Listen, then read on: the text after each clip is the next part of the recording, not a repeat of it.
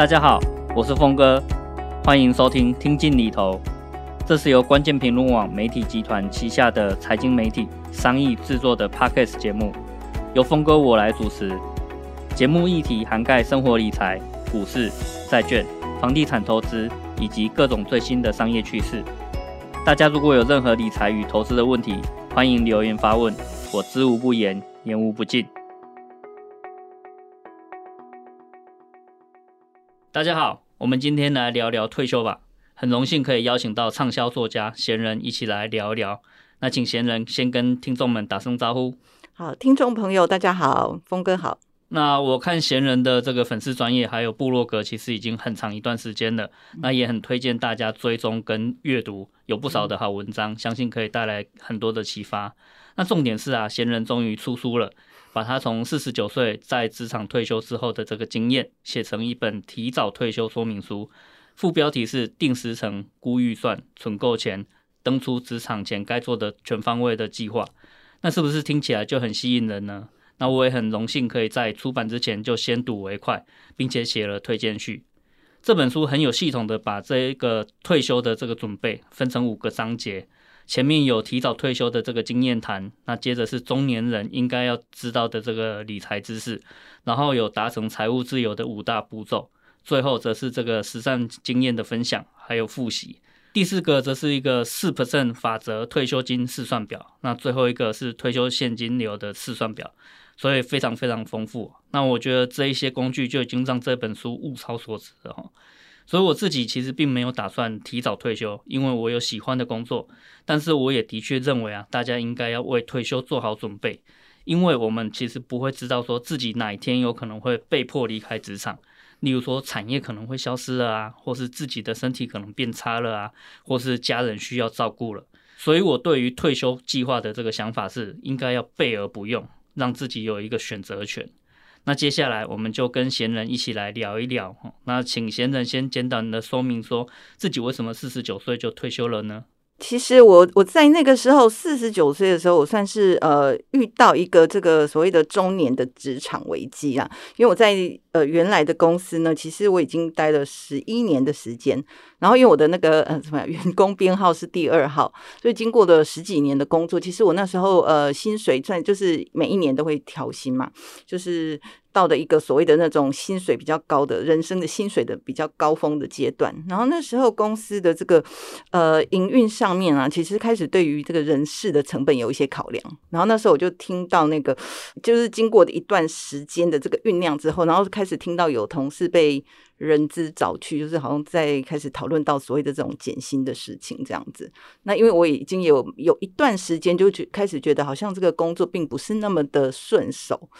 呃，所以我在那个契机之下，后来就决定说，哦，那我也去跟人资讨论一下，就是我我并不愿意在原来的工作上面。呃，是被减薪，然后留下来。其实我也觉得说，好像我也并没有呃，真的能够呃完整的去贡献我的才能啦。那我就觉得说啊，好像在那边空转，也许对我跟公司来讲都不是最好的事情。所以后来我就决定离开了，这样子。那谢谢贤人的这个分享。嗯、那现在因为你也出书了，嗯、那我相信在这段期间，其实之前也看过你写很多部落格的文章，那感觉上就是生活也蛮丰富的哦。嗯嗯嗯嗯、所以这些演讲啊、通告啊，甚至是讲课之类的，可能也让你的生活是非常忙碌的一个情况。嗯、所以好像感觉像在工作。那这个跟这个上班的时候到底有什么不一样呢？呃，其实我也还没有真的那么忙。不过呢，呃，就是我自己。己的一个体会啦。如果说真的要去比较它不一样的地方，真的把它当成一个工作的话，我现在工作应该算是一个。呃，自由业吧。好，那我觉得那个当然不一样的一个地方。第一个就是说，呃，我我刚开退开始退休弄这个部落格的时候，因为我以前在公司已经很久没有做那个仔细的东西，所以一开始的时候很大的冲击就是说，啊，我连那个网站上面那个很小的东西，我要自己去 Google 找答案，怎么把它弄出来。所以那时候的感觉是，哎，做什么东西都速度都变慢了这样子。以前在公司好像整个团。Teamwork 大家一起做，然后我现在就觉得那个 呃，整个速度都很慢，然后什么东西都要自己去学它，这是一个很大的不同啊。然后另外一个不同就是说，呃，好像以前在公司的时候，我们好像会觉得说，哎，公司也许有一些呃，比如说它的产品啊、服务啊，你也不见得那么的完全的认同，可是你必须去推广它。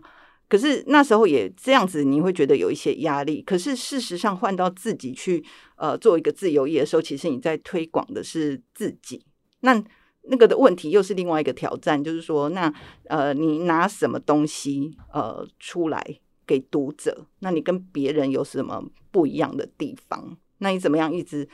充实自己？我觉得好像做这个工作，如果我真的把它当成一个工作啦，因为我现在毕竟算是其实是一个比较退休人士的心态。可是你真的要很积极的去做的时候，我觉得那个气场要很强大。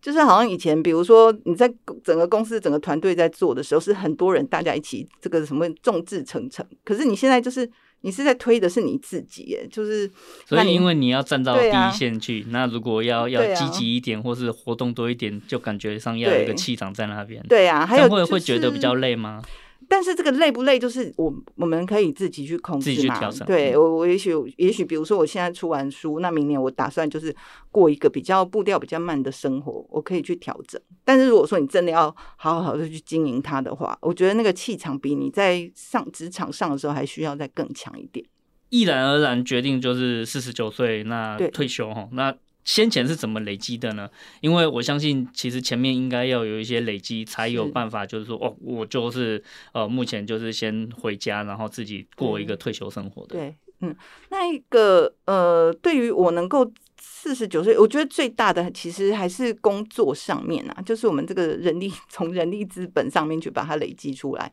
那你比如说我连连续的工作的二十六年嘛，那比如说每一个换一个新的工作的时候，你薪水会调，所以其实薪水也有复利。这个是我觉得第一个很重要的一点啊，就是稳定的长期的工作。然后另外一个当然就是储蓄。然后那时候我大概每个月我会把要花的钱，然后剩下的我就会把它设好那个定期定额。我那时候是投资基金，虽然就说后来事后去看那个报酬率并不特别好，可是呃因为有蛮长的时间的一个累积，然后就是储蓄这样子。所以这样的一个呃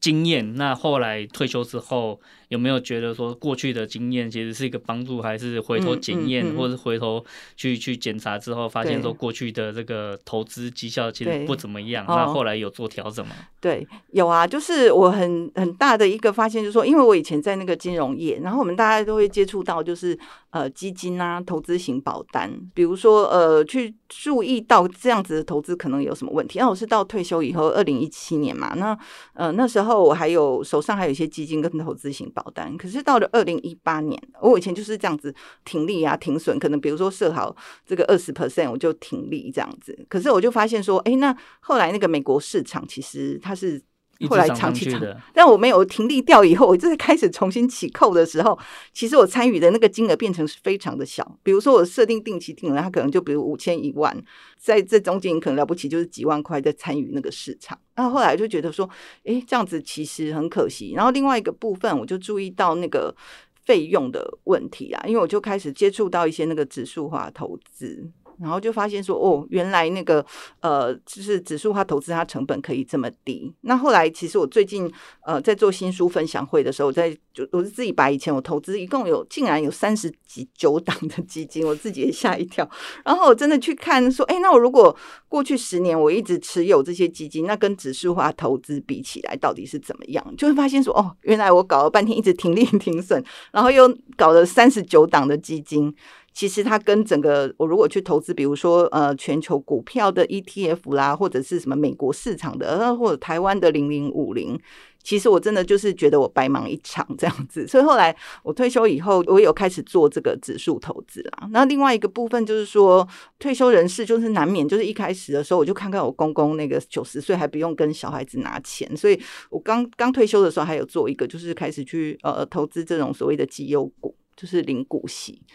所以后来我目前就是用这两个方式并行这样子，后来就把那些基金啊、投资型保单就解掉了这样子。嗯，所以想请教一下，就是说，呃，你从金融业出身，然后也算是在金融业待了，就是一一整个职场的这个经验。嗯，所以为什么就是在退休之后，反而开始去接触一个呃一般金融业比较少接触的这个指数化的这个投资？嗯，其实呃，应该就是从我退休以后，其实。我可以讲别人的书名吗？可以，可以，可以，可以，没问题的。其实，呃，那时候就是，其实我知道很多人都会去读那个绿角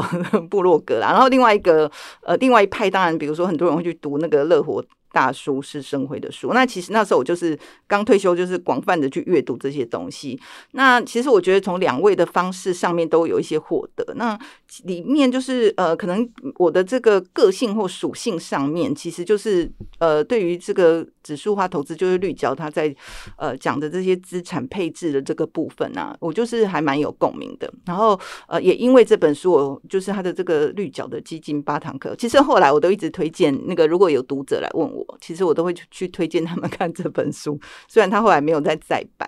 所以后来我就开始去读这一些指数化投资的书。那其实一直读到最后，我后来才赫然发现，其实那些东西我以前在研究所的时候都读过了，就是是那些比如说诺贝尔经济奖的这些得主，然后他们发展出来的一些投资理论。那时候有一门叫做这个投资学，然后。啊，后来我才跟我同学讲这个，然后哎，奇怪，大家都忘了，因为我们以前读书的时候是民国八十年代的时候，那时候呃，能够呃，并没有所谓的这种指数化投资的工具，所以就是书是书，然后我们是我们这样子，就进入了金融业，然后就开始就基金啊，投资型保单。不过呃，即便到现在的这个金融业也没有差多少嘛。对啊，其实我觉得改变没有很大，就是。所以我我常常会觉得说，我如果讲太多，很怕被那个金融业人在我那个下面酸我。还好已经。呃，我还是很怕别人酸我这样子。那现在的你啊，如果有机会，就是搭时光机回到呃要找人资请辞的那个时候啊，那你会跟那个时候的自己说些什么呢？哦。我觉得那时候我其实蛮惊险的，我就是觉得是说，呃，我就是想离开那个职场。我刚刚提到说，我觉得不能再贡献，我就该离开。可是我我真的没有仔细去算过说，那到底要多少钱才能够退休？比如说现在会听到很多人说啊，那如果一个月五万块的被动收入就够了，就应该可以退休。可是大家都知道，最近这个通货膨胀很严重，你这个五万块可能过了二十年之后，它可能只是三万多块而已。那那时候我就是真的很，也许有一点意气用事，我就没有去算它，所以我就想说，我我我应该就会告诉我自己说，算清楚。所以现在有很多读者来问我说，哎、我有这样子的钱可以退休，我就会劝他们算清楚。然后另外一个，我觉得应该是说，可能不是。对退休的当下，可能在更早几年啊，就是因为我在我的工作可能已经待了十十几年，那后来我发现，我到四十九岁要再出来外面，比如说我如果有真的觉得说我退休金不够，我要再去找工作的时候，其实我真的觉得我好像已经变成一个社畜，就是同样职场，其实豢养了很久。那我其实要再去换别的工作，我觉得那个困难是在于说，我好像其实某种程度我是被定型了，我好像只会懂那个圈圈的一个东西。在倒推回去的十年中间，也许也有别的机会。那如果能够在时光倒转的话，我想我会告诉我自己说，我应该在那这个十年中，也许我可以再去呃尝试一下别的东西，或者是说同样的行业，那你去别的公司。那也许在在就是不会有那种，就是说哦，你好像已经习惯了，你就是这样。然后你你你出来以后，其实你的谋生能力，包括你的面试的技巧，可能可能就是变成很就是生锈的生锈的这样子。因为你是在金融业嘛，那金融业其实会呃考很多的证照啊，然后也有很多的这个可能性，例如说保险业务员，对对，然后这个呃，甚至是台湾目前还很少，但是美国其实蛮普遍的这个独立理财顾问是相关的这个有机会可以去尝试。那你会有这样的一个想法吗？我退休以后，后来就是呃前几年都是我父母母生病啊，然后呃到了今年，后来又开始写书嘛。那这些东西都告一段落之后，我想我会评估。其实先前我有想去考一个叫做 RFP 啊，就是它是美国的那个退休 retirement 什么 financial planning，但是因为它它上面我我还没有去查清楚啊，然后他们上面会有有规定说你要在。呃，这个时间点倒推几年内要有实务经验。那因为我退休了嘛，我不知道我怎么去跟他们 证明我有那个实务经验。可能这部分我要再研究一下。但是也许我也许明年啊，可以可以往这个方面，因为像独立理财。顾问的话，因因为说他不是真正上班，对，但是他又可以去服务需要服务的这些人，所以也许他是一个还不错的一种新的方向。哦，对，谢谢你的建议。对，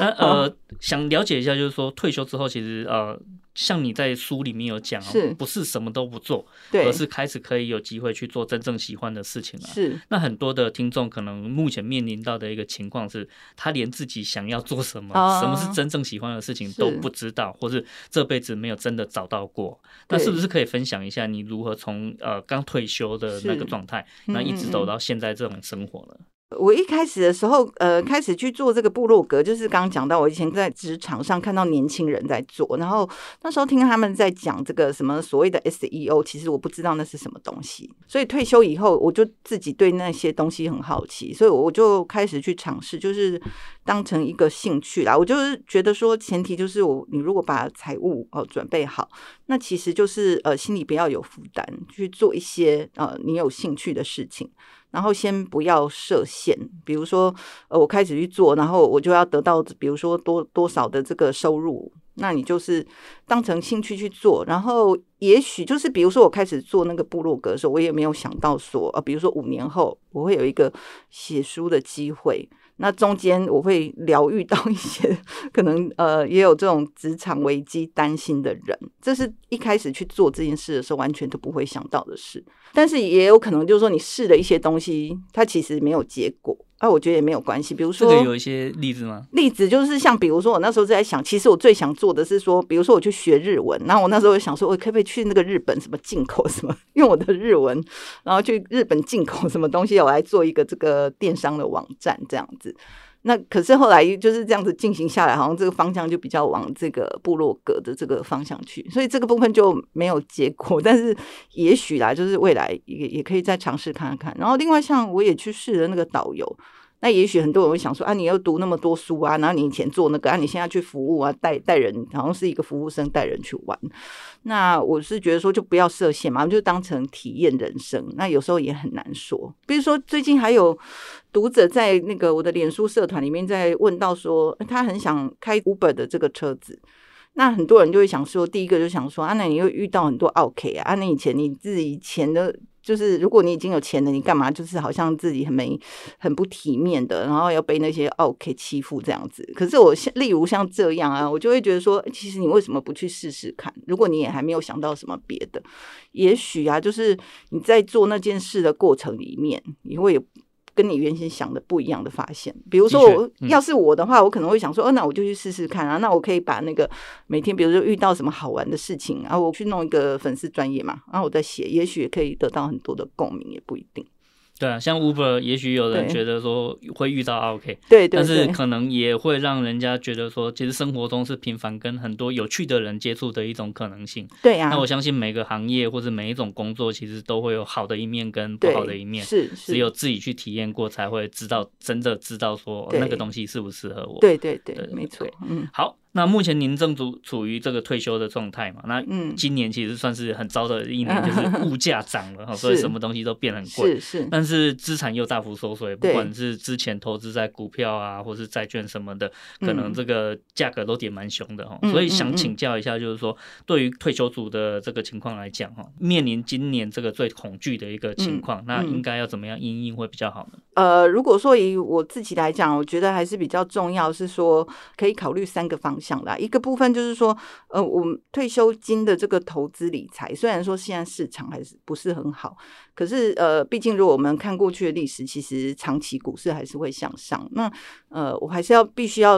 呃，让我的这个资产在这种呃环境之下，呃，长期再往更长一点，也许三年五年。就像我退休以后，我也投资了五年。那最近虽然股市下跌，可是我的资产的成长还是在，就是说它并没有跌到我。五年前的样子，所以我就觉得说，其实不要去害怕这个理财这个东西，即便在这个很坏的时代，那还是要让这个资金在投资里面啊，就是对抗通膨嘛。然后呃，另外一个是我觉得是工作啦，就是说，如果即便是在退休期当中，那如果说真的感觉到很有危机感，像刚比如比如说。呃去。开这个 Uber 的这个车子，我也觉得蛮好的啊。也许就是说，呃，你每个月就就，即便你只增加一万块的收入也没关系，就是那一万块就可以帮你对抗通膨啊。其实就就真的去放下身段去做它。然后另外一个就是，当然就是那个节俭啦。我记得那个峰哥好像在前面的一集有一个节目也有提到，就是说，呃，当然就是节俭嘛。那当然现在，尤其是今年，对呀、啊，今年少花一点，然后存下钱，啊、如果投资到股票去，就会比较有机会。对啊，像很多人会说，好像你到一个年纪就要对自己好一点。那我自己会常常会觉得说，呃，对自己好一点不一定要用这个金钱嘛，就是我们可以找一些这种呃精神面的，比如说我很喜欢去故宫啊，去故宫其实也不花钱，那你可以觉得很丰富啊。那所以就是说，整个如果是这些方面可以配合的起来的话，我觉得说在退休以后，你还是可以让你的资产就是收入要大于你的支出，那那个空间你要再投资的话，你的。资产还是可以复利。我这边也补充贤人刚刚讲的 三点里面，其中一点就是说，如果你现在有机会去工作的话，不管是 Uber 或是任何的，其实都可以稍微做点尝试。那它有两个好处啊，第一个好处，贤人刚刚有讲，不管是五千块、一万块，多多少少那个收入都是一种对生活的补贴，会让你比较安心一点。那另外一个是，当你在工作状态的时候，你会比较忙，就比较不会有时间去花钱。对对对，没错没错。所以很多人其实工作的时候。都是避免自己花钱，因为就是被关在这个办公室里面，反而比较没有机会花钱啊。这个是一个提供给大家参考，就是如果你闲闲在家，然后可能像啊前几天双十一嘛，然后待在家里没事，就是一直上网去买 shopping 的话，可能就故意的或是不小心的就把钱花掉了。这个其实要特别小心一点的。真的真的。对，那今天也很谢谢闲人的这个跟大家分享哦。那我也要提醒大家，赶快去买这个闲人 的新书哦，提早退休。说明书，那帮自己做好这个退休的准备哈，因为我觉得真的是不一定啊。你如果现在跟我一样有一个很喜欢的工作的话，其实未必一定要去提早退休了。但是我建议你真的应该要超前部署，毕竟人生无常，不知道什么时候，其实你真的需要去照顾家人啊，或者是自己必须呃好好在家里静养啊。那这个时候你之前的这个退休准备就派得上用场了哈。所以呃也谢谢贤人今天的这个分享，那请闲人跟大家。大家一起说声拜拜吧。好，呃，听众朋友，大家拜拜，峰哥拜拜。好，拜拜。那今天的节目就到这里哈，之后我们也会制作更多跟理财投资相关的内容，让大家不用再那么担心钱。大家如果有任何问题，也都欢迎留言发问，我知无不言，言无不尽。那请大家记得给我们五星评价，并且帮忙分享出去。我们下次再见喽。